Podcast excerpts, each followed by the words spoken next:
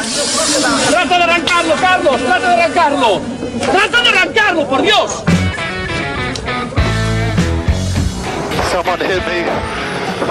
Yeah, I'm still looking at it. Is that who I think it was? Yes. Loser.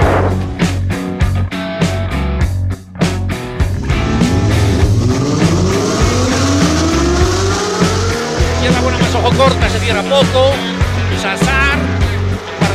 Corta, no cortar. Para izquierda rápida. Para derecha buena más, se cierra poco. Para izquierda buena más, se abre. Acaba buena más, se abre. Sasar. Para derecha buena más, no cortar. Para izquierda rápida, ojo, se abre. Para uno. Derecha rápida, ojo, con fe. Rápida, ojo, con fe. Acaba rápida menos.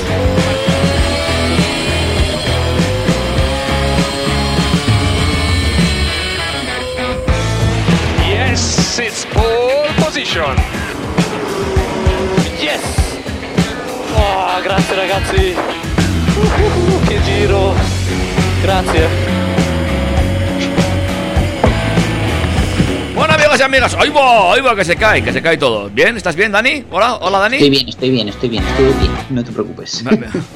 Vaya, Bueno, qué, qué susto, digo yo. Se nos ha caído, se nos ha caído algo, pero no, está ahí, está ahí, Dani Catena. Buenas tardes. Muy buenas tardes, David. Bienvenido un sábado más a este Turbo Track sobre ruedas en el 101.6 de la FM. Para todos los que estamos en la cuenca de Pamplona, desde trackfm.com, para cualquiera que nos escuchéis desde cualquier dispositivo que tenga un navegador de internet. Y eh, hola a todos nuestros oyentes del futuro en nuestros podcasts subidos en todas las plataformas posibles, salvo iTunes. Muy bien. Qué bien. eh. Oye, pues eh, es que has hecho también la entrada que no me queda nada por decir, aparte de las vías de comunicación que tenemos abiertas, que son a través de nuestro Instagram, eh, TurboTrack FM. Correcto, eh, recuerda también que estamos eh, a plena disposición de todo el público en nuestro correo electrónico info arroba turbotrack.es. Y también nos pueden encontrar en Facebook. Ahí estamos también. eh, De vez en cuando he hecho un vistazo a ver si alguien nos pone algo o si lo cierro ya. No sé muy bien qué hacer con el Facebook. Mm, Es que no, no funciona muy bien. Yo les diría a los oyentes que cualquier cosa, un bizum. Eh, También, también tienes razón. Eh, un Bizum es una cosa que siempre pueden hacernos para hacernos llegar sus mensajes.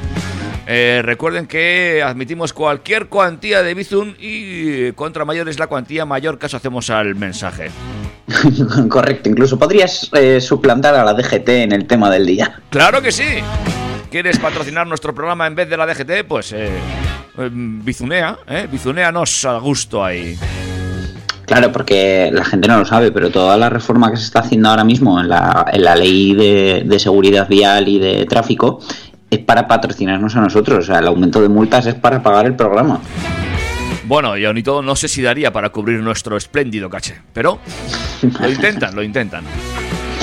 Oye David, esta semana tenemos cosas, hay, hay unas noticias que yo voy a dar a salto mata porque es que no puedo dejar de darlas porque son muy relevantes, pero son unas cuantas, porque vamos, en, en lo que es el ámbito del gobierno y de la DGT tenemos de todo, puntos, matrículas históricas, le han cortado las alas a Pegasus, Ay, ay, ay, ay, ay, ay, ay, ¿qué me cuentas? ¿Qué me cuentas? ¿Qué me vas a contar, por Dios?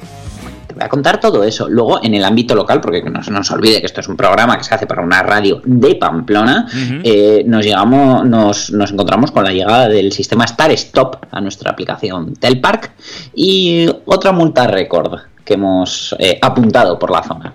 Ah, muy bien, me encantan las multas récord. Esas son las que me gustan a mí. Ver hasta qué punto somos capaces de llegar como seres humanos. Hasta el infinito y más allá. Y luego ya Y luego ya novedades una detrás de otra, porque bueno, eh, la pandemia y el coronavirus no, no ha dejado que, que las marcas dejen de innovar. Y Jaguar Land Rover está probando una tecnología de purificación de aire muy efectiva. Ay, ay, ay, esto me suena a una noticia de un chino que ya leímos hace tiempo, pero bueno. Más Eso cosas, es. más cosas que vamos a traer. Eh, MG, sí, sí, eh, esa MG, la que todos recordamos, lanza dos modelos eléctricos con más de 400 kilómetros de autonomía, muy, muy interesantes. Vale, no me lo puedo creer. MG. Muy bien. Seguimos a tope de voltios y nos vamos hasta eh, BMW, que ha lanzado su nuevo i4 con hasta 590 kilómetros de autonomía. Eh, Son 190 más que los MG, aunque supongo que a otro precio. Me imagino que sí. Hablando de precios, mm, Audi dota los Q7 y Q8 con un plus de equipamiento. Vale, muy bien. Plus el que le llega también al Toyota Camry, el sucesor del Toyota Vensys, la berlina de los japoneses, que aunque aquí en Europa no, no está teniendo el éxito, no que se esperaba, porque Toyota ya sabía los que iba a vender, pero que están teniendo las berlinas en declive por los sub, eh, ha recibido una actualización también muy interesante que lo deja un poquito más eh, al día con, con tecnología de última jornada. Mm, Vale. Hablaremos pues de, ese, de esa berlina. Y redoble de tambores, sé que estás nervioso, estás tenso, estás deseando que llegue el final del programa y no para irte a beber la copa del sábado por la tarde, sino para hablar de la novedad de la semana y tal vez del mes, incluso del semestre diría yo, el nuevo Peugeot 308. Pues sí, hay que reconocer que la semana pasada me quedé un poquito con las ganas de hablar de este vehículo y hoy, con un poco de suerte y si el tiempo lo permite, lo veremos más a fondo, amigos. Tiempo físico, porque vamos, lo que es el meteorológico está bastante feo. Sí, es lo que tenemos en Pamplona, ¿eh? Las cuatro estaciones en un día y bueno, pues eh, aunque entramos en primavera, nadie lo diría. Pues David, si te parece, ponemos ya un temita musical para ir calentando motores y eh, seguido del temita musical nos vamos a la actualidad del gobierno y la DGT. Perfecto, amigos y amigas, pues vayan poniéndose cómodos que enseguida arrancamos aquí en la sintonía del 101.6 en la sintonía de Turbo Track. Turbo Track.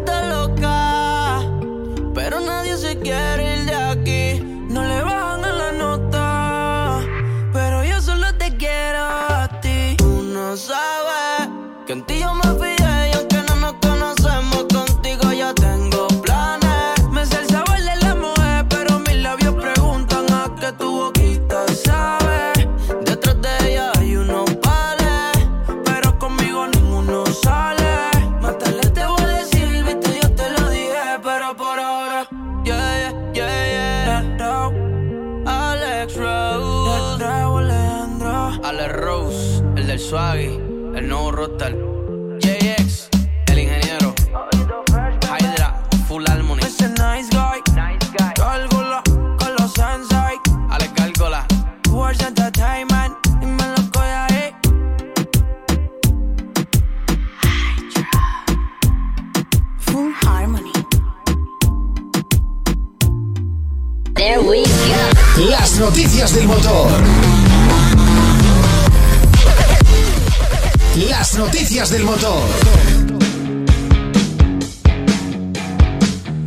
Bueno, pues sin más dilación, eh, nos vamos a meter de lleno en esas noticias que nos deja el día, empezando por lo que concierne a la política, la DGT y todo lo que le rodea, amigo Dani. Sí, estamos ya eh, un poquito cansados de hablar de todas las reformas de la ley de seguridad vial, pero tenemos que contar que el Consejo de Ministros ha aprobado este martes el proyecto de ley elaborado por el Ministerio del Interior que modifica el sistema del carnet de conducir por puntos y ha acordado su remisión a las Cortes para su tramitación parlamentaria y, aprobación definitiva. La ministra y portavoz del Gobierno, María Jesús Montero, ha señalado en la rueda de prensa posterior al Consejo de Ministros que esperan que estos cambios entren en vigor este mismo año. El proyecto de ley que modifica la Ley de Tráfico 2015 tiene como objetivo eh, reducir hasta en un 50% el número de personas fallecidas y heridas graves para el año 2030 y avanzar hacia una cifra próxima a cero víctimas en el año 2050. Eh, Montero ha destacado entre los cambios introducidos por el proyecto que ya hemos comentado muchas veces aquí en TurboTrack la distinción de dos tipos de infracciones graves con respecto al uso del teléfono móvil eh, la reforma también de la retirada de puntos por no hacer uso del cinturón de seguridad o los sistemas de retención infantil, casco y otros elementos de, de protección. Eh, han unificado en el plazo de dos años el tiempo que habrá de transcurrir sin cometer infracciones para recuperar el saldo inicial de 12 puntos. Eh, recordemos también que utilizar mecanismos de detección de radares o cinemómetros ya no eh, ya no está eh, penado el utilizarlos, sino el llevarlos en el vehículo, aunque intentemos demostrar que no lo hemos usado, y también el- el- la, la eliminación de, de la posible rebasación, el, el poder pasar de 20 kilómetros por hora eh, adelantando en carretera para turismos y motocicletas. Así que, bueno, todas estas medidas que ya las hemos comentado mil veces, pues ya están un poquito más cerca de llegar y ya, pues fíjate que están hablando incluso de tenerlo en marcha antes de que finalice el año. Pues habrá que estar muy atento cuando definitivamente entre en vigor esta ley para, eh, bueno, eh, que nos den un croquis porque eh, estamos llevamos tanto tiempo hablando de esto y dándole tantas vueltas que me está pasando ya como como en la como con este estado de alarma que no sé si tengo que entrar a casa a las 5, a las 6, a las 7, a las 8, si puedo ir acompañado o no. Me está empezando a pasar igual. La intención es que dejes de conducir por no saber qué normas te aplican. Pues sí, pues casi casi. Eh, Así va a bajar la siniestralidad en la contaminación. También tienes razón. Bueno, estaremos atentos, ¿eh? En apenas unos mesecicos podría ser que esta ley entre en vigor. Y en TurboTrack estaremos atentos para contarte finalmente cómo queda. Ya sabemos que aquí hay cosas que nos hacen gracia, o sea, que nos gustan, y otras que no tanto, como por ejemplo lo de los 20 km por hora, de alguna más. Pero iremos comentando, si te parece, el día que ya entre en vigor. ¿Te parece? Sí, y ahora lo que vamos a comentar es que tal vez el día que recuperes tu amado Toyota Aigo, porque yo sé que en algún momento de tu vida lo recuperarás, intentarás comprarlo allá donde esté, incluso si está desguazado, puede ser que te toque cambiar la placa de matrícula. No. Sí, la Dirección General de Tráfico y la Federación Española de Vehículos Antiguos, FEBA, están manteniendo reuniones para mejorar la legislación que afecta a los vehículos de colección. Entre las medidas que estudian está la de crear una matrícula nueva y diferente para algunos coches que tienen más de 30 años desde la primera matriculación. Así que no faltará tanto para que te llegue ese momento con el Aigo. De hecho, bueno, ahora cumpliría cu- 15, 16 años. 16, creo, sí, 16. 16 para 17, pues mira, de aquí a 13 años que lo vuelvas a comprar, esto ya lo tienen en marcha. La placa, por lo visto, podría tener un color diferente al habitual eh, blanco e incluir la letra H que indicaría que el vehículo es histórico. Y según señala la revista especializada Autobild, siempre que la norma salga adelante, para que un vehículo pueda lucir una de esas matrículas sería necesario que tenga más de 30 años, que cuente con la ITV en vigor y que esté recogido en el Inventario General de Bienes Muebles de Patrimonio Nacional o ser un bien de interés cultural o ser de interés especial o haber pertenecido a alguna personalidad relevante, ¿vale? Así como eh, tener la consideración de vehículos especialmente singulares o escasos y, por supuesto, no tener modificaciones. Además de todo ello, estos coches deberán recibir una certificación oficial. La FEBA afirma en un comunicado que cuando salgan adelante las nuevas normas, en un plazo razonable de tiempo, se pondrán fin a muchos de los problemas que la afición por los vehículos de colección ha de afrontar a día de hoy y supondrá la equiparación de nuestra legislación a la de los principales países vecinos de la Unión Europea. La FEBA considera que este reconocimiento de la afición por los vehículos de colección por parte de la DGT y del papel inexcusable que la Federación debe jugar en las conversaciones supone un espaldarazo definitivo a años de trabajo y el inicio de un camino que permite mejorar sensiblemente las condiciones para todos los aficionados, allanando el camino y haciéndolo más fácil y eh, legislando de una manera que tengamos eh, unas normas claras para saber cuándo un vehículo se puede considerar histórico, cuándo no, y que sea un poquito más fácil eh, tenerlo de manera legal y, homologado. Pues me parece correcto, ¿eh? lleva siéndolo también eso, que nos pongamos las pilas, porque es cierto que la, el mercado de este tipo de vehículos, de vehículos eh, históricos, cada vez es más creciente en nuestro país y hay gente que se encariña con esos coches y que ahora mismo es muy difícil, muy complicado tener de una manera totalmente legal. Incluso llevar un coche de estos a la ITV hoy en día, pues eh, con el tema de las emisiones y demás, es complicadísimo, por no decir imposible, vamos. Claro, al final, pues bueno, son, son vehículos que, que circulan lo que circulan, que, que se compran para lo que se compran, es evidente, pero que a día de hoy tienen muchísimas lagunas en cuanto a legalidad y fiscalidad y, y hay coches que merecerían matrícula histórica y no la tienen y bueno, a día de hoy es que es muy, muy, muy complicado conseguir esa matrícula histórica. Entonces, de esta manera, como os digo, yo creo que se allana el camino y va a ser un poquito más fácil que eh, podamos tener algún clásico, como por ejemplo ese Seat Ibiza o ese Seat Málaga SXI, que a mí siempre me hubiera gustado tener. Ujú.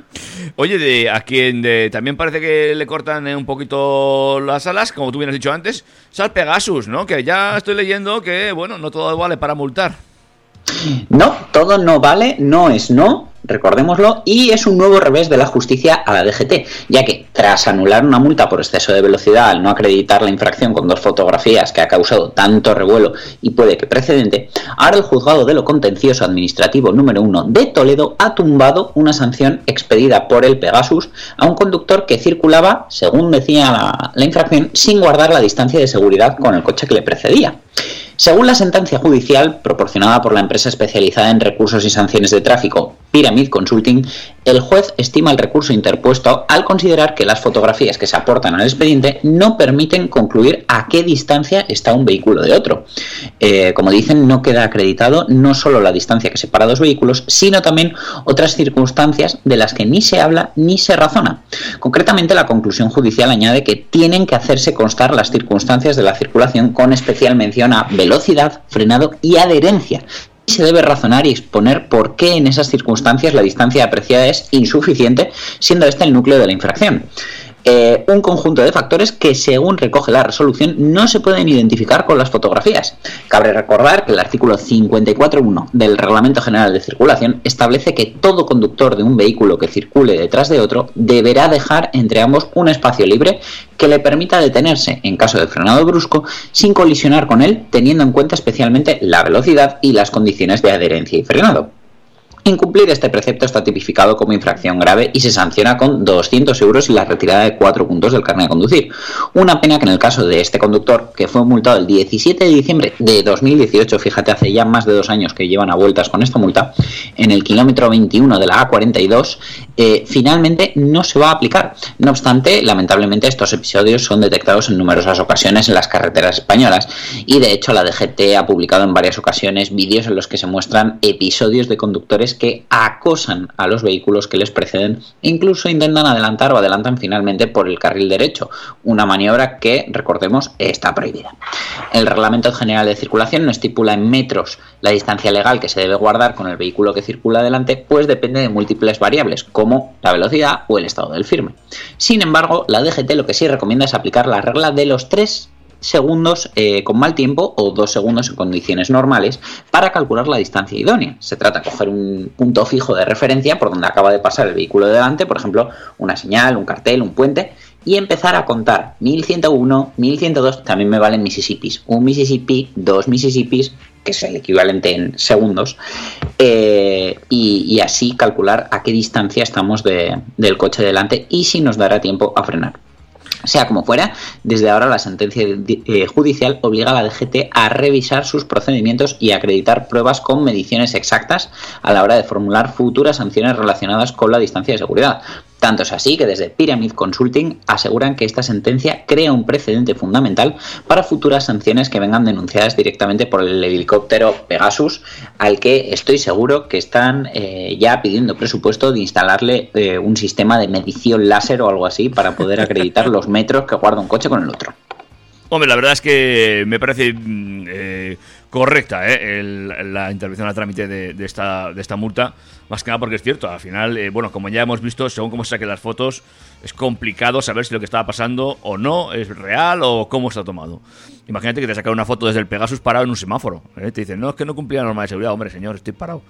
Pues eso, habrá que argumentar y habrá que llevar eh, bien documentado esa posible multa, evidentemente. Pero, no obstante, recordamos que Mississippi, como bien dice nuestro amigo Dani, es una buena forma de saber cuánto tiempo transcurre en- entre nosotros y el que llevamos delante. Recuerda, en un día como hoy en Pamplona son tres Mississippis. Claro, claro. Hoy sí, hoy tres, incluso cuatro, ¿eh? depende cómo lleve los O incluso sin, aunque haga un sol de justicia y el asfalto esté bien, si no llevas unas buenas ruedas o sospechas que tus pastillas de freno empiezan a flaquear, cuenta tres Mississippis o hasta cuatro. Bueno, venga, seguimos adelante, amigos y amigas. Cerramos el bloque gubernamental con eh, el gobierno que quiere arrojar luz sobre el proceso que implica expandir la, infra- la infraestructura de carga del coche eléctrico e híbrido enchufable. Y es que, eh, según hemos podido saber, van a llevar a consulta un real decreto para regular los puntos de carga y establecer los derechos y obligaciones de los operadores y empresas proveedoras. Una cosa que hemos hablado tantas veces sobre que eh, muchas tienen cada una un precio diferente, una forma de trabajar diferente, tienes que tener 50.000 aplicaciones, eh, tienes que estar viendo de qué empresa es cada punto de carga y de esta manera el gobierno quiere regular la actividad de los puntos de carga y la infraestructura estableciendo unos criterios muy concretos acerca de los actores que prestan este servicio. Esto significa que se especificarán no solo los derechos, sino también las, obliga- las obligaciones que se asocian a los gestores de carga, como por ejemplo la comunicación de información tanto estática como dinámica de los puntos de recarga de forma que se facilita al consumidor el proceso. Pues entiendo que hablan de, eh, así como informan del precio, hablar de la disponibilidad y de eh, el buen estado del cargador, porque cuántas veces pasa que llegas y el cargador, por el motivo que sea, no funciona. En este sentido, y a partir de mañana, se va a empezar a utilizar en toda la Unión Europea un conjunto armonizado de etiquetas tanto para vehículos eléctricos como híbridos enchufables para los puntos de recarga. El objetivo es ayudar a los consumidores a identificar la opción de recarga adecuada para sus vehículos mediante la armonización del etiquetado en toda la Unión Europea. Cosa que, bueno, yo diría que más o menos cada conductor sabe qué cable y qué enchufe necesita su coche, pero bueno, entiendo que pueden eh, estar pensando en que cada vez más podamos tener vehículos de esta índole para, por ejemplo, alquileres. Y también tenemos que recordar que en octubre del 18 ya el Ejecutivo Central eliminó la figura del gestor de carga, que estaba descrita como excesivamente rígida y desincentivadora de la actividad y que se dirigía exclusivamente a sociedades mercantiles. Esto significa que desde entonces cualquier consumidor puede desarrollar la actividad destinada a la recarga de coches eléctricos, así como restaurantes, supermercados o centros comerciales que pueden regalar electricidad si así lo desean para la recarga de baterías. Y ya os digo que esto es desde octubre de 2018. Así que bueno, un pasito más para facilitar y allanar otra vez eh, el camino en esta, en esta electrificación que quieren que vivamos como país. Veremos, pues, si todo esto se pone un poquito al día, porque es verdad, es un auténtico follón ir a cargar tu coche, encontrar un cargador, eh, eh, saber qué precio está, cómo tengo que activarlo. Bueno, bueno, una auténtica locura. y luego que funcione. Eso O sea, sí, eso al ya. final, pues eso, me parece muy bien que establezcan que los operadores de carga tengan también obligaciones y, y no solo derechos. ¿Qué aguantaremos dos más del tirón? Venga, sí, eh, ya terminamos con la actualidad local porque hablando de derechos y de obligaciones, los conductores de Pamplona solo van a tener que pagar por el tiempo que sus vehículos permanezcan aparcados en las zonas de estacionamiento restringido en Pamplona y no como hasta ahora que se paga por tramos horarios completos. Para hora. ello, el área de seguridad ciudadana va a adoptar las medidas necesarias para que se active en la aplicación Telpark la opción Start Stop que permite la devolución del tiempo real pagado pero no utilizado. Esta opción, que ya funciona en otras ciudades como Almería, Valladolid, Valencia o Málaga, eh, hacen que la persona usuaria que fuera a abandonar la zona de estacionamiento limitado después de haber abonado una cantidad podría recuperar la parte proporcional del dinero por el tiempo no utilizado. Eh, el ejemplo sería lo que en su día se impuso en las cabinas telefónicas, donde se obligó a Telefónica a cobrar el dinero realmente usado, devolviendo el resto. Esto lo hablo para los que han nacido en 1940 o antes, porque vamos, yo no recuerdo siquiera haber usado una cabina. Haberme metido para jugar, bueno, pero haberlo usado ya ni siquiera. Ay, qué tiempo, qué infancia te has perdido la de buscar las monedicas. Mm. Tú, tú imagínate ahora en tiempos de pandemia, ¿no? Voy a ver si puedo coger una moneda que la ha tocado cualquiera. La de chuches que me compro yo. sí, ¿eh? Sí, sí. Bueno, Bueno, de todas maneras, eh, a mí me parece bien, me parece lógico, me parece que ya tenía que ser, que al final cuánto dinero tiramos en esto y bueno, cuántas buenas acciones se ven, que a mí, por ejemplo, yo un día iba a aparcar y me encontré con una persona con el ticket en la mano que me dijo, oye, mira, es que he pagado tiempo de más, mm, ¿quieres el ticket? buah, no- y no- pudo aprovecharlo, que desde luego se agradece. Pero claro, esta medida que solo la ponen para eh, hacerlo a través de Telpark, me parece que eh, no defiende a, por ejemplo, las personas mayores que puedan tener alguna limitación para acceder a, a la aplicación. No, es- así es, es decir, sigue siendo lo del ticket, eh, pues tienes que pagar, y los del Telpack, pues tendremos la suerte de poder hacerlo así. Anda que también no he regalado yo ticket cuando trabajaba en la calle. Madre mía. ¡Buf! ¡Buf! El que estaba como para regalar es eh, al que ha detenido la policía foral, que ha cuadriplicado la tasa de alcohol permitida y ha presentado a los agentes el carnet de conducir de otra persona. ¡Ole! Flipa. Eh, varios ciclistas alertaron eh, hace unos días a eh, Policía Foral de que una persona conducía irregularmente por la NA700 en Arazuri y al someterse a la prueba de alcoholemia el conductor ofreció una tasa de un miligramo por litro y a los pocos minutos en la segunda prueba 0,98.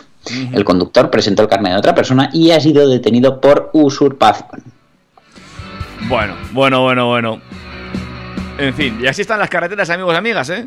Mucho cuidado, que ya dice mi madre, no es como vayas tú, es como vengan los demás. ¿Qué, qué razón lleva Nati, por favor? Ay, ¿Qué razón? ay. Bueno, Dani, te dejo que cogas un sorbo de agua, de aire, de mm, lo que te apetezca, de café. Y nos, Hasta ahora un cafetito, sí. y nos vamos a meter ya de lleno a temas que se mueven sobre ruedas. Amigos, amigas, esto es Turbo Track.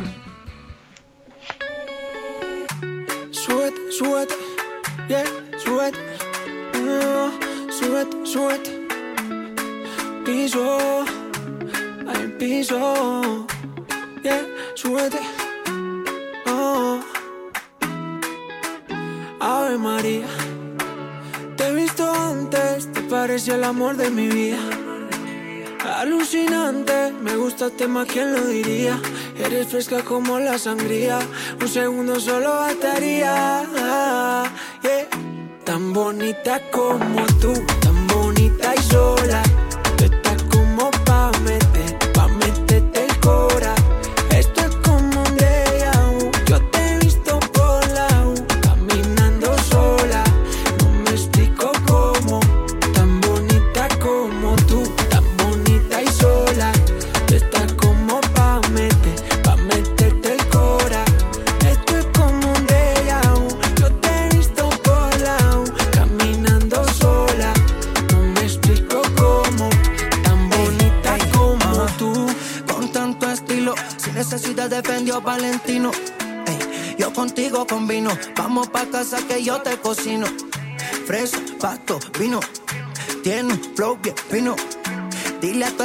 Estoy, que le doy un sobrino.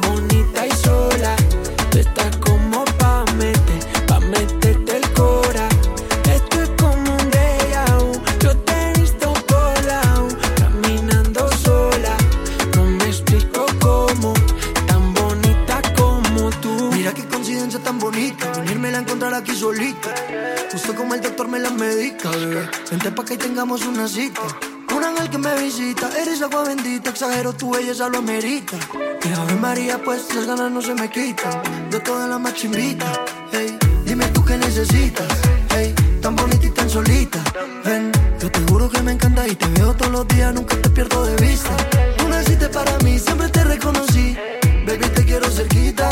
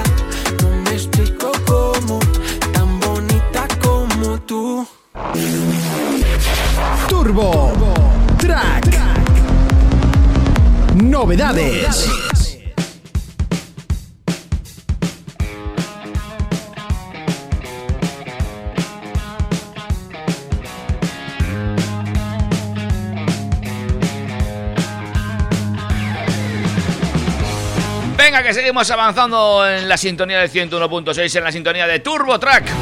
Avanzamos en el mundo del motor y atención que vamos a descubrir ahora mismo que el sitio más seguro del universo va a ser nuestro vehículo. Sobre todo si tenemos un Jaguar Land Rover eh, equipado con la tecnología de la que están realizando pruebas en laboratorio eh, sobre purificación de aire del habitáculo de sus vehículos, que ha demostrado ser eficaz para inhibir un 97% de los virus y las bacterias. Así, tal como ha explicado el fabricante, el prototipo del sistema de calefacción, ventilación y aire acondicionado utiliza la tecnología NanoE X de Panasonic para inhibir los virus y las bacterias perjudiciales, por lo que ayudará a que los habitáculos de los futuros modelos de la compañía ofrezcan una experiencia única a los clientes.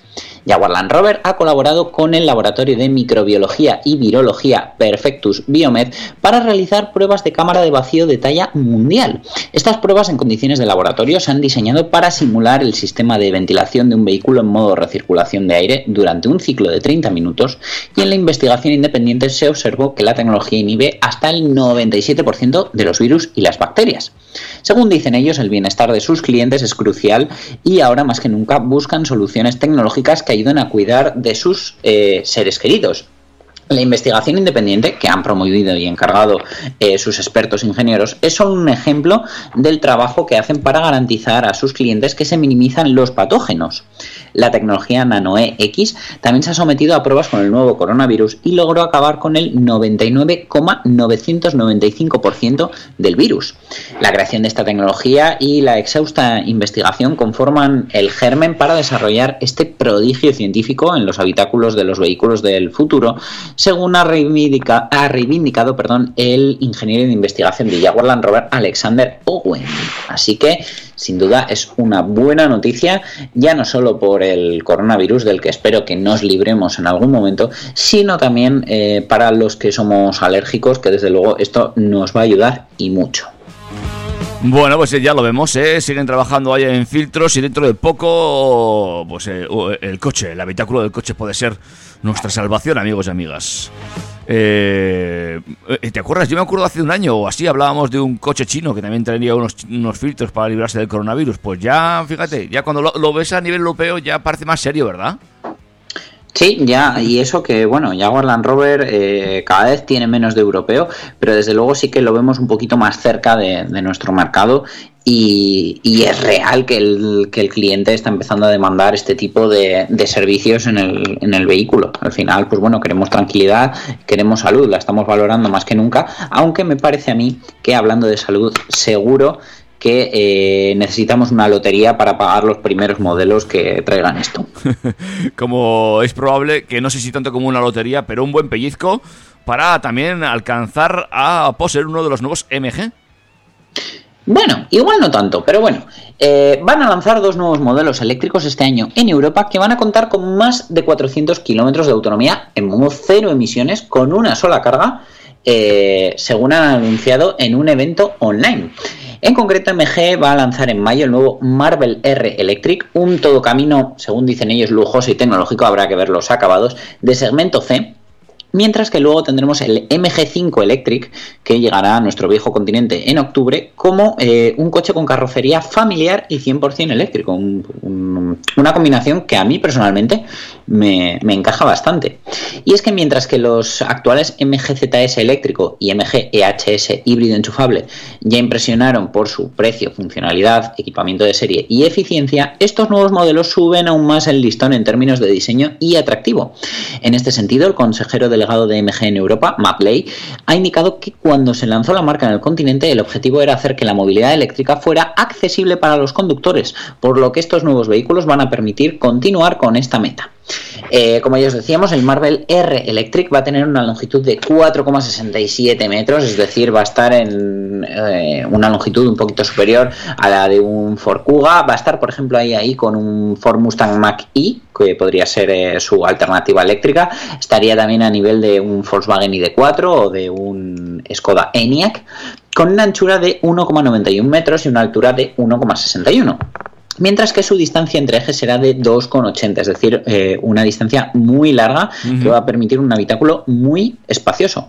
Va a tener eh, ya en su interior una pantalla táctil de 19,4 pulgadas, que es una auténtica barbaridad, y un cuadro de instrumentos digital de 12,3 pulgadas. Su motor eléctrico le va a proporcionar una potencia cercana a los 285 caballos con una autonomía de 400 kilómetros. El vehículo va a poder acelerar de 0 a 100 kilómetros por hora en tan solo 4,9 segundos. Por su parte, el MG5 Electric, ese familiar, va a destacar por su maletero de 578 litros, que podría alcanzar los 1456 con los asientos traseros abatidos, y va a tener una longitud de 4,54 metros, es decir, va a ser un familiar bastante compacto. Su anchura y su altura va a ser de 1,81 por 1,51. Al igual que el Marvel R, el modelo va a disponer de 400 kilómetros de autonomía, aunque en este caso hablamos de un motor con 184 caballos de potencia. Bueno, pues a ver cuando los vemos por aquí, como bien dices tú, veremos esos acabados si cumplen las expectativas eh, y, eh, bueno, si realmente todo esto permite acercar la electrificación a prácticamente todos los bolsillos. Mm. Desde luego, yo las imágenes que he visto eh, del Marvel R me parece un coche que, bueno, parece bien terminado, parece que a nivel de materiales también eh, han echado un poco el resto, pero como te digo, pues habrá que sentarse, habrá que tocarlo y habrá que hacer que, que cruja. Y luego el, el 5 Electric, esa versión familiar, pues bueno, espero que tenga un poco menos de aire low cost que lo que parece en las imágenes, aunque no creo que mejore, pero desde luego eh, a buen precio me parece que puede ser un coche muy muy apto para familias que quieran iniciarse en la electrificación pero no quieran quedarse con, con un coche pequeño de los que se venden a precio contenido. De todas formas, lo que me parece alucinante sigue siendo el tema de las pantallas, ¿eh? cada vez más grandes, madre mía, ya, ya hay más pantalla en ese coche que en mi televisor, san Dios. Sí, de hecho, en, en, ese salpicadero, yo, diría que en esa pantalla hay un poco de salpicadero. Impresionante. En fin, y habla seguimos hablando de eléctricos. Seguimos hablando de eléctricos, pero eh, creo que subimos un poquito de nivel, ya que BMW nos desveló el pasado miércoles su i4, un coupé eléctrico de cuatro puertas que va a llegar eh, eh, durante este 2021, incluyendo una versión N Performance. Con un aspecto deportivo, una muy buena dinámica de conducción y cero emisiones, el i4 es un verdadero BMW y hace que el corazón de la marca ahora lata completamente eléctrico, según ha indicado el responsable de cliente en marcas y ventas del consorcio alemán Peter Nota durante la conferencia anual del grupo que se ha celebrado este miércoles. Tal como ha adelantado BMW, el modelo va a estar disponible en diferentes versiones y va a ofrecer una autonomía de hasta 590 kilómetros con una sola carga. El vehículo va a tener hasta 530 caballos de potencia y va a poder acelerar de 0 a 100 en eh, alrededor de 4 segundos. Tiene un refinado equilibrio entre la deportividad típica de BMW, la comodidad y el rendimiento sostenible, que desde luego que van a ser únicos en su segmento. Además, BMW también ha presentado el nuevo buque insignia tecnológico de la compañía, el iX, que supone una interpretación renovada de diseño, sostenibilidad y placer de conducir sin emisiones, con versatilidad y lujo. El nuevo automóvil eléctrico de la marca alemana va a llegar al mercado a finales de este año y va a estar disponible con dos configuraciones distintas. Ensamblado en Alemania, la producción de sus baterías utiliza energía procedente de fuentes renovables y para el trabajo con el aluminio se recurre a energía solar. El nuevo iX va a estar disponible en dos variantes que van a desarrollar 300 o 500 caballos con una autonomía de 400 o 600 kilómetros en modo cero emisiones. El iX combina la identidad de estilo deportivo de BMW con unas excelentes cifras de bajo consumo de energía en el segmento que ocupa. Con una longitud y anchura comparables a las de un X5 y una altura similar a la de un X6, el diseño interior cuenta con una arquitectura de nuevo desarrollo que le permite gran habitabilidad. Entre otras características, se va a tratar del primer coche de producción en serie de BMW que va a utilizar un volante hexagonal que, según dicen, facilita y mejora la visibilidad que el conductor tiene de la instrumentación. Yo creo que esto ya lo ha empezado a probar Peugeot, no son precisamente líderes en este aspecto y es algo que a muchos les gustará y a muchos otros no. También tenemos que tener en cuenta que el techo panorámico de cristal tiene oscurecimiento electrocrómico, que también me parece eh, un puntazo muy novedoso.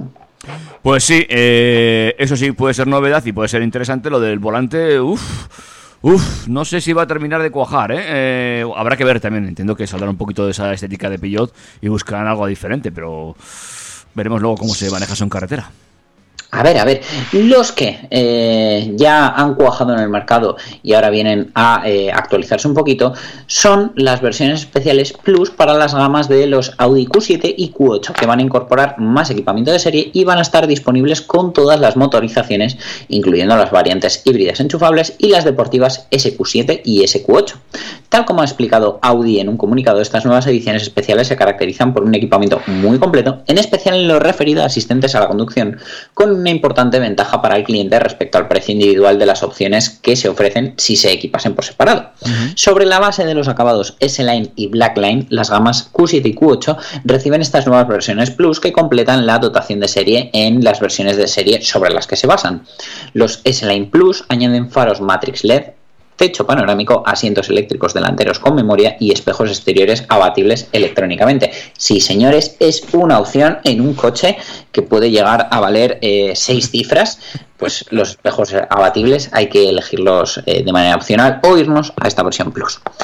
También van a contar con el paquete de asistentes City o el nuevo paquete de aparcamiento Plus. El precio de estas versiones es de 5.500 euros adicionales frente a un Q7 o un Q8 con acabado S-Line. Y en el caso de las ediciones eh, Blackline Plus, además de todos los elementos de la S-Line Plus, también dispondremos de asientos deportivos S con tapicería en cuero balcona, con acolchado en rombos, que a mí personalmente me encanta, volante calefactado o paquete de luces de ambiente y de contorno. El sobreprecio en este caso es de 8.500 euros. Pues nada, ahí es nada, ¿eh? Tienes que ir a comprarte un, eh, un Audi Q7 Q8 con una lista bien eh, eh, des- desglosada de los eh, de todo lo que quieres que tenga el coche. Vaya a ser que al final te llegue, pues no sé, sin espejo retrovisor o algo.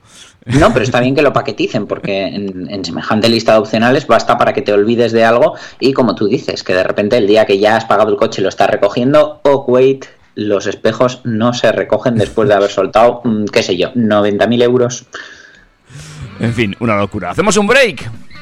Venga, hacemos un break y vamos a por las dos últimas novedades eh, desde Japón y desde Francia, que yo sé que la francesa te tiene en vilo.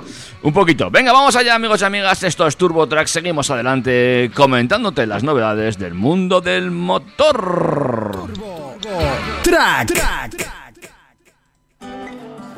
Tú no querías creer que nos hacíamos daño. Yo no quería pensar que te podría perder. Mm. Hoy duele pretender que somos dos extraños y solo está bien visto hablarte en tu cumpleaños, pero tú y yo sabemos que es por nuestro bien. Si vuelve a tener sentido que yo vuelva a estar contigo, habrá una ventaja insuperable frente a los demás si vuelve a tener sentido que yo vuelva a estar contigo. Ya no tendremos que empezar de cero, porque yo soy experto en descifrarte. Sé exactamente cuándo darte un beso y cuándo ahorrarme un beso para ir a abrazarte. Ya no tendremos que empezar de cero, a menos de que llegues a olvidarme. En ese caso mi único consuelo será esperar Tal vez no tenga que empezar de cero para enamorarte. Ya no quiero meterme con tu calendario. Tampoco hacerte daño con algún tal vez. No, hay tantos peces en el mar a diario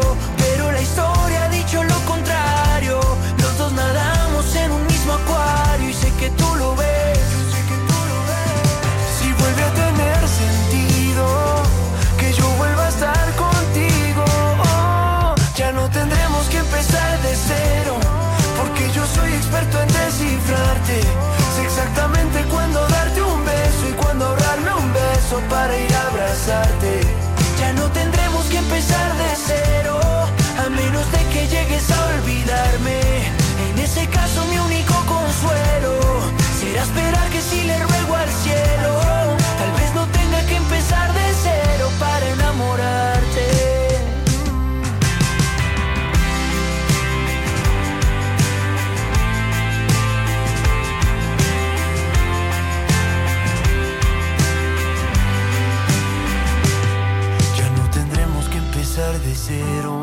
Porque tú fuiste mi punto y aparte. Sé exactamente cuándo darte un beso y cuándo ahorrarme un beso para ir a abrazarte. Ya no tendremos que empezar de cero, a menos de que llegues a olvidarme.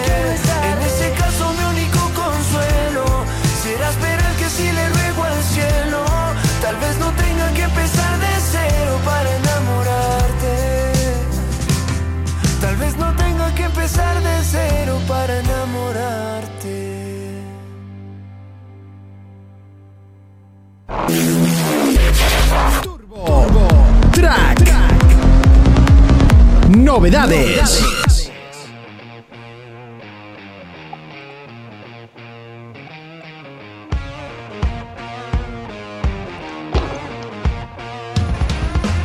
Bueno, pues vamos allá con las dos últimas novedades, gordas novedades, las que llegan al mercado, amigos y amigas. Y eh, empezamos hablando por la japonesa Toyota. Sí, han actualizado el Camry que ahora se ofrece con un nuevo diseño frontal, llantas de aleación renovadas y más tecnologías, aunque mantiene su motor híbrido de 218 caballos de potencia. Tal como ha informado la marca japonesa, el Camry estrena un aspecto más sofisticado al rediseñar su frontal con un nuevo paragolpes delantero eh, ese nuevo diseño de llantas de hasta eh, 18 pulgadas, una parrilla superior e inferior que añade más dinamismo y una mayor distinción, y eh, un habitáculo con eh, una mayor calidad percibida con materiales un poquito más premium y unos ajustes excelentes. El interior está presidido por la gran pantalla táctil flotante de 7 o 9 pulgadas que permite controlar el sistema de información y entretenimiento y se encuentra ubicado en una posición superior para una mayor visibilidad y facilidad de uso. Además, el nuevo sistema multimedia cuenta con unos botones y esferas con eh, más funcionalidades y con un software y una respuesta de pantalla más rápidas y por fin ya era hora, año 2021, conectividad con Apple CarPlay y Android Auto. Llegan 6-7 años tarde eh, respecto a, por ejemplo, a las marcas alemanas. El nuevo Camry está equipado con la más reciente versión del Toyota Safety Sense, el conjunto de tecnologías de seguridad activa y ayuda a la conducción de la marca por lo que ahora incluye función de eh, detección de peatones y ciclistas, entre otros elementos. La gama del coche está compuesta por dos acabados diferentes, Advance y Luxury. El primero de ellos está enfocado tanto a clientes particulares como a flotas, con un equilibrio entre equipamiento y coste. El segundo se concibe más como una berlina de representación con elementos de modelos premium. El nuevo Camry ya está disponible en España por un precio que parte de los 36.000 euros sin descuentos o por 290 euros al mes con Toyota Easy Plus, el programa de financiación de Toyota España que incluye cuatro años de garantía y mantenimiento. No me disgusta, ¿eh? No me disgusta esta berlina, fíjate. Muy Yo la verdad que me parece un pedazo de sustituto para el Avensis, que estaba ya bastante gastado cuando recibió su cambio, pero como siempre digo, es una pena que se haya perdido completamente el interés en las berlinas en favor de los sub, cuando desde luego eh, a la hora de hacer un viaje largo, a mí dame uno de estos y no un RAV4, por mucho que en el RAV4 te sientes y te bajes del coche de manera más fácil y más cómoda. De todas formas, te voy a decir una cosa, ¿eh? Eh, mucho premio y mucho tal, pero la pantalla ya en el lanzamiento se me empieza a quedar pequeña para todo lo que estamos viendo últimamente, ¿eh? Es que, a ver, como te digo, en temas de infotainment y, todo lo que le rodea, eh, para mí Toyota, mm, mojón de sistema, ¿eh? O sea, quiero decir, eh, llegan un poquito tarde, llegan con grafías y, y sistemas que no... A ver, que a día de hoy sí que es cierto que las interfaces ya no son tan relevantes como antes porque casi todos en cuanto entramos en el coche nos conectamos a través de Android Auto o de CarPlay y por así decirlo puenteamos el sistema de la marca. Pero claro queremos también pues eh, unos buenos botones físicos o un buen control por voz que, que nos den una buena experiencia de uso. Y la verdad que a mí Toyota desde luego no me parece puntera en este en este sentido y creo que los sistemas pues no son todos los fluidos que uno espera en el año 2021. Desde luego este sistema pues en 2012 o en 2014 hubiera sido de lo más puntero. Bueno, pues veremos cómo se comporta esa berlina. Veremos si la, si la llegamos a ver aquí en las calles, ¿eh? porque lo que tú dices, la berlina está, vamos, de capa caída. En fin, Las berlinas están de capa caída, los compactos pierden cada vez más fuerza, pero las marcas siguen apostando por ellos porque siguen siendo eh, una de sus patas más importantes, pese a que van en, en decrecimiento. Algunas lo que hacen es eh, intentar que parezcan un sub, otras lo que hacen, como ha sido el caso de Peugeot, es hacer que todavía parezcan más un coche compacto y de verdad. Producido en la planta francesa de Mulhouse, que yo cada vez que paso por allí eh, pienso en Milhouse, eh, junto al Euroaeropuerto, se estrena con los nuevos logos de marca del León el nuevo Peugeot 308. Según han informado desde su grupo madre, Stellantis, recordemos la fusión de PSA y FCA, el nuevo vehículo de Peugeot cambia su morfología aumentando su distancia entre ejes en 5,5 centímetros, eh, se alarga hasta los 4,36 metros, eh, igualando a, por ejemplo, su competidor, el Seat León, y estilizando su silueta para ofrecer más espacio a los pasajeros traseros. La altura, además, se ha reducido en 2 centímetros. Desde luego, eh, esta generación es más coche que nunca, perdiendo esa forma de monovolumen que estrenó Peugeot con el 307 hace unos cuantos años. Según dicen, la intensa seducción del diseño del nuevo 308, claramente de gama alta, se pone de manifiesto con el nuevo escudo de la marca, con el que, permíteme que te lo diga, creo que se han pasado de ponerlo en todos los sitios posibles. es que lo quiero. Te voy a dejar terminar, luego ya hablaremos. Déjame terminar porque desde luego eh, el coche eh, a mí me ha sorprendido más en vídeo que en fotos porque en vídeo me parece que tiene un diseño pesado y que no termina de funcionar, pero creo que es porque tiene ciertas formas, ciertas aristas y ciertos músculos que solo se van a apreciar en directo y que no y que en vídeo pues eh, se me quedan ahí un poquito colgados. Desde luego, en diseño del coche me parece que la delantera está un poco recargada, que a los laterales le sobran los escudos y que la trasera sin duda me encanta. De hecho, podría ser de los pocos coches que me gustan más por detrás que por delante. Eh, mira, si quieres que entremos ahí, te voy a decir lo, lo mismo, exactamente lo mismo. La delantera me parece horrible, no sé, creo que se han pasado un pelín. La trasera no me disgusta para nada, me parece que es la trasera que se está poniendo ahora con esas luces también infinitas y demás, me, me- me gusta, me parece atractiva. Y como tú dices, también me parece un poco sobrecargado, es como, como esta gente que pasa por el gimnasio eh, en exceso, ¿sabes? ¿Me, me estás diciendo tal vez, David, que el 308 nuevo sufre de vigorexia? ¡Sí! No encontraba la palabra, pero sabía que tú le ibas a encontrar. Eso es. Bueno. Ya en el interior me gusta un poquito más. Eh, tenemos una pantalla central de 10 pulgadas con una parte inferior también táctil que me ha gustado bastante porque en las versiones más completas nos va a permitir eh, personalizar ese panel táctil añadiendo las funciones que nosotros eh, le demandemos habitualmente. Es decir, podemos poner un acceso directo a asistencias a la conducción, al climatizador o a lo que queramos para tenerlo ahí permanentemente al margen de la pantalla. Cosa que me ha gustado mucho, Eh. mucho más de lo que yo pensaba. Esto es como lo que, Eh, como lo que ya hizo Apple con sus portátiles, que tenían esa barra. en Correcto, la- en- correcto. Es como la touch bar de los, de los MacBook Pro. y que ahora ha quitado. No, los MacBook Pro la siguen manteniendo. Los que no la tienen es el, son los Air. Bien, bien. Sigue, sigue. Tenemos una pantalla de 10 pulgadas, asientos delanteros con certificación AGR de eh, ergonomía y sistema AQS que controla permanentemente la calidad de aire que entra en el habitáculo y es capaz de activar por sí mismo el reciclaje de aire. Pero sin duda, eh, donde más novedades nos vamos a encontrar sin ser una revolución es en el apartado mecánico, ya que sí que tenemos eh, dos motores gasolina de 110 y 130 caballos con el bloque PureTech de tres cilindros, nada más.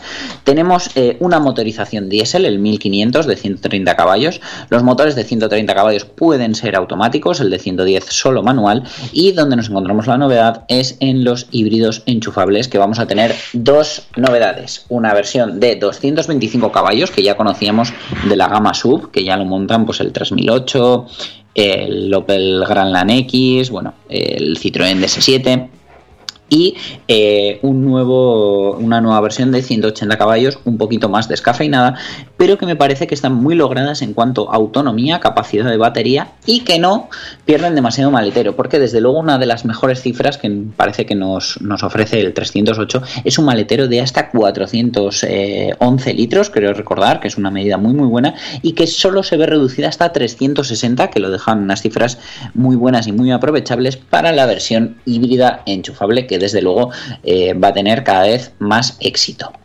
Eh, en cuanto a tecnologías, como ya os decía, pues la verdad que incluye muchas novedades que ya hemos visto en el DS4 pero desde luego, pues bueno, eh, destacan el sistema avanzado de infoentretenimiento iConnect, equipado con navegación TonTon, con actualizaciones inalámbricas de mapas y puntos de interés, con un control por voz con comandos de lenguaje natural a las órdenes de OK Peyot y eh, bueno, la verdad que pues tiene muy muy buena pinta.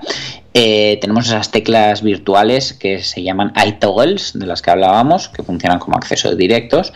Y eh, llega otra vez eh, esa pequeña palanca selectora para el cambio automático con los modos R, N y D y botones para los modos P de parking y M de manual. Tenemos también un selector de modos de conducción con modos Eco, Sport y normal, además de los Hybrid y Electric de las versiones híbridas enchufables. La estructura de, equipamientos se va a basar en, tres pilares, eh, Access, Allure y GT, aquí en España, con eh, versiones más completas con apellido Pack, es decir, eh, GT Pack, eh, Allure Pack, que van a venir todavía un poquito más eh, equipados.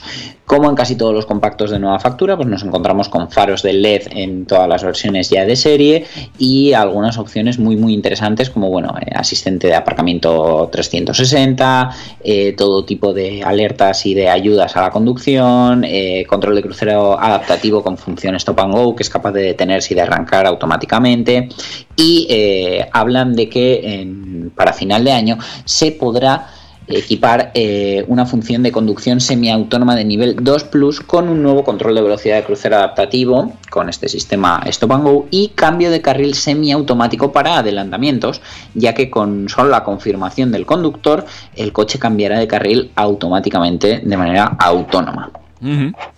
Pues una virguería. Eh, nos queda poco tiempo, un minuto solamente para comentar un par de cosas que me han llamado la atención. El volante, que eh, me parece un poquito más grande que lo que venía haciendo Peugeot. Habría que verlo en situ. No sé tú qué dices. A mí me parece el mismo, pero con botones nuevos y logo nuevo. De hecho, en algunas publicaciones he leído que hablan de volante nuevo y a mí no me parece volante nuevo, me parece el mismo de antes, pero rediseñado. Y la pantalla central me parece que la bajan un poquito respecto a lo que estaban haciendo, que era subirla mucho. Sí, de hecho, eh, una de las cosas que habla Joan Dalmau de coches.net es que, curiosamente, eh, 3008, 2008, 208 la equipa muy arriba, el 508 la equipa muy abajo, y esta vez lo que han hecho ha sido dejarla a medio camino de las dos. Eso es lo que me ha dado la sensación. Eh, coche chulo, lo dicho, un poco vigoréxico para mi gusto. Y el maletero, como siempre, eh, le pega hoy un golpe encima de la mesa para dejarlo en un amplísimo maletero, a pesar eh, de esa hibridación que, bueno, con 360 litros es un buen maletero, ¿eh? De todas maneras, David, te digo lo mismo que te digo siempre cuando se lanza un compacto y vemos unas fotos de un coche con absolutamente todo el catálogo de producto y es que me espero yo a, a ver las versiones de acceso e intermedias, que desde luego serán las que más veamos por las calles, a ver qué aspecto tienen, a ver si se queda esa vigorexia eh, pero que se mezcla con, con- con ese tío o esa tía que va al gimnasio y no hace pierna y con unas llantitas de 16 lo vemos ahí como un poquito enclenque. Totalmente de acuerdo. Pues nada, todo eso habrá que verlo cuando esté en la calle y esperamos poder probarlo también, amigo Dani. David, un abrazo enorme. Nos vemos, nos escuchamos. Recuerda que estamos en podcast en todos los agregadores, salvo en iTunes. Y la semana que viene, más y mejor, desde aquí, desde el 101.6 de la FM y desde trackfm.com. ¡Cuídate mucho! Un abrazo, hasta luego.